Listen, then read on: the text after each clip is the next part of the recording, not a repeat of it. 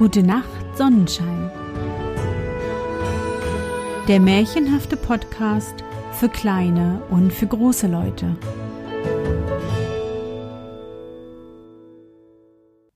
Hallo, mein Sonnenschein. Wie war dein Tag heute?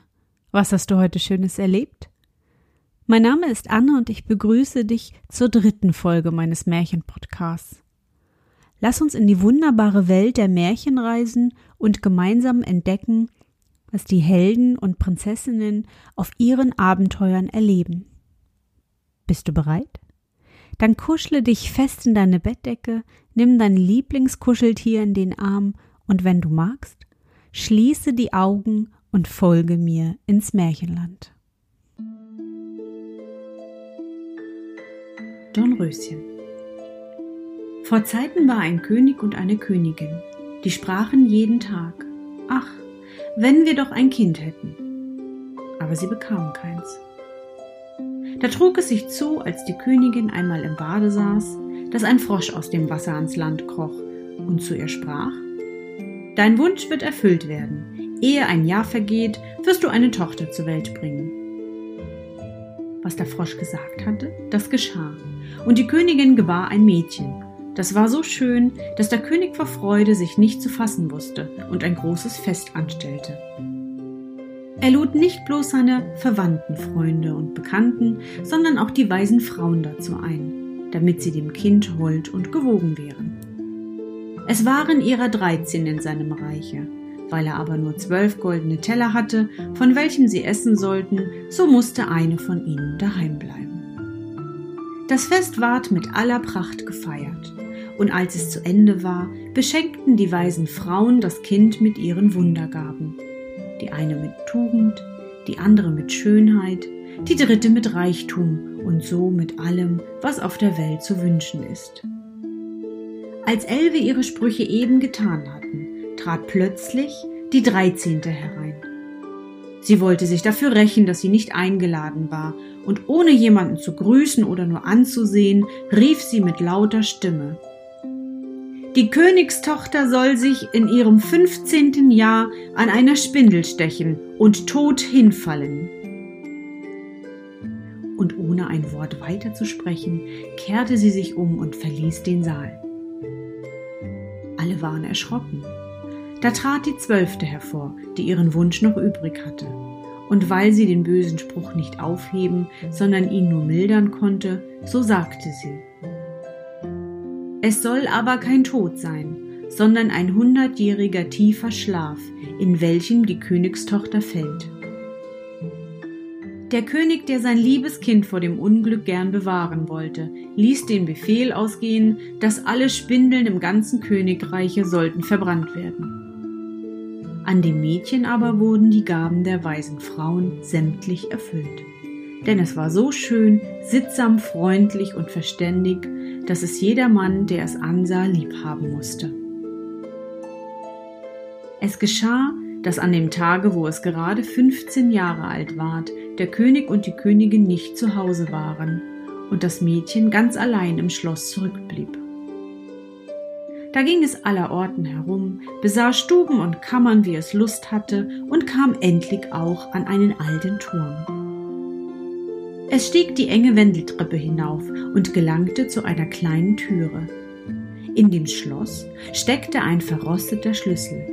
Und als es ihn umdrehte, sprang die Türe auf und da saß in einem kleinen Stübchen eine alte Frau mit einer Spindel und spann emsig ihren Flachs. Guten Tag, du altes Mütterchen, sprach die Königstochter. Was machst du da? Ich spinne, sagte die Alte und nickte mit dem Kopf. Was ist das für ein Ding, das so lustig herumspringt? sprach das Mädchen, nahm die Spindel und wollte auch spinnen. Kaum hatte sie aber die Spindel angerührt, so ging der Zauberspruch in Erfüllung und sie stach sich damit in den Finger. In dem Augenblick aber, wo sie den Stich empfand, fiel sie auf das Bett nieder, das da stand und lag in einem tiefen Schlaf und dieser Schlaf verbreitete sich über das gesamte Schloss.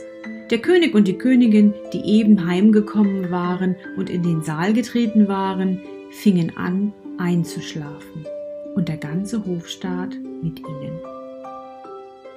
Da schliefen auch die Pferde im Stall, die Hunde im Hof, die Tauben auf dem Dache, die Fliegen an der Wand, ja das Feuer, das auf dem Herde flackerte, ward still und schlief ein.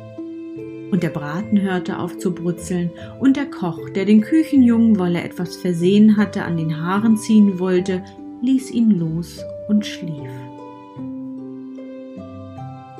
Und der Wind legte sich, und auf den Bäumen vor dem Schloss regte sich kein Blättchen mehr. Rings um das Schloss aber begann eine Dornhecke zu wachsen, die jedes Jahr höher ward und endlich das ganze Schloss umzog, und darüber hinaus wuchs, dass gar nichts mehr davon zu sehen war, selbst nicht die Fahne auf dem Dach. Es ging aber die Sage in dem Land von dem schönen schlafenden Nunröschen, denn so ward die Königstochter genannt, als dass von Zeit zu Zeit Königssöhne kamen und durch die Hecke in das Schloss eindringen wollten. Es war ihnen aber nicht möglich, denn die Dornen, als hätten sie Hände, hielten fest zusammen. Und die Jünglinge blieben darin hängen, konnten sich nicht wieder losmachen und starben eines jämmerlichen Todes. Nach langen, langen Jahren kam wieder einmal ein Königssohn in das Land und hörte, wie ein alter Mann von der Dornenhecke erzählte.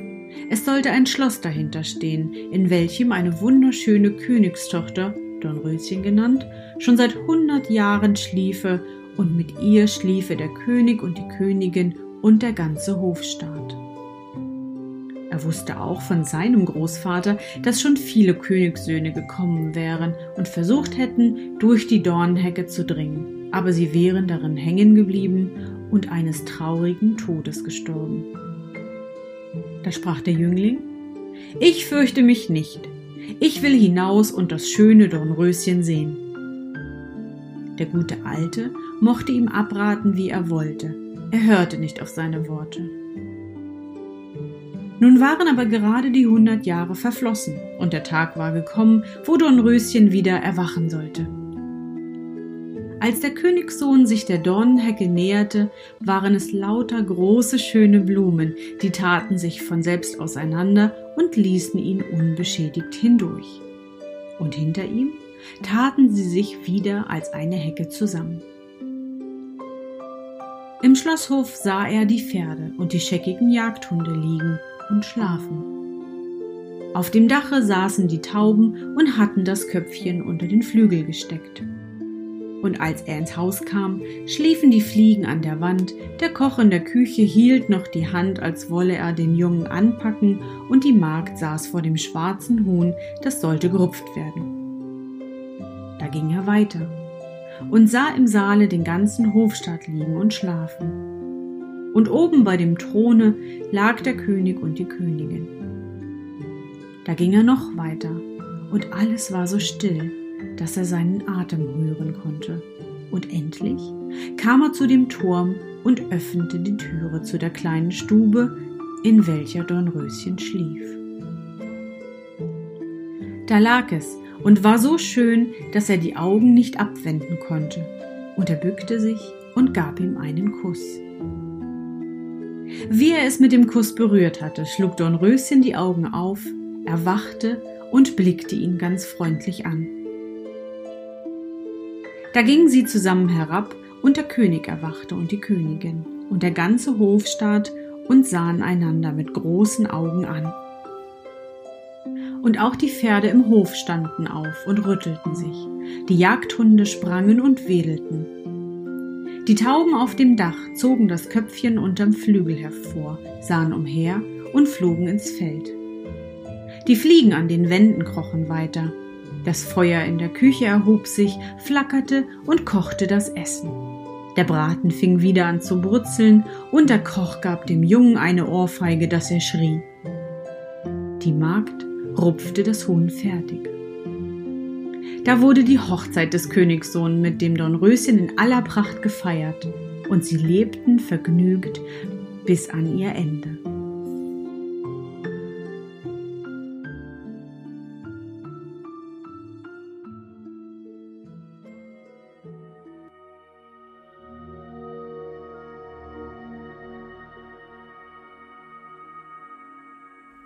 Na Sonnenschein? Bist du noch wach? Wie fandest du unsere gemeinsame Reise? Für mich war es wieder wunderbar und ich danke dir, dass du mich begleitet hast. Bevor du die Augen schließt und in dein Traumland reist, möchte ich mit dir nochmal an dein schönstes Erlebnis heute denken. Was war es? Vielleicht haben Mama oder Papa heute dein Lieblingsessen gekocht oder du hast eine große Kugel Eis von Opa bekommen. Versuch dich daran zu erinnern.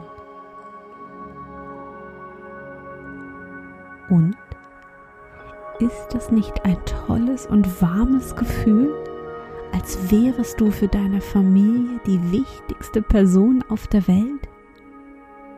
Das bist du auch. Und nun? Gute Nacht, Sonnenschein. Schlaf gut und träum was Schönes. Wir hören uns bald wieder.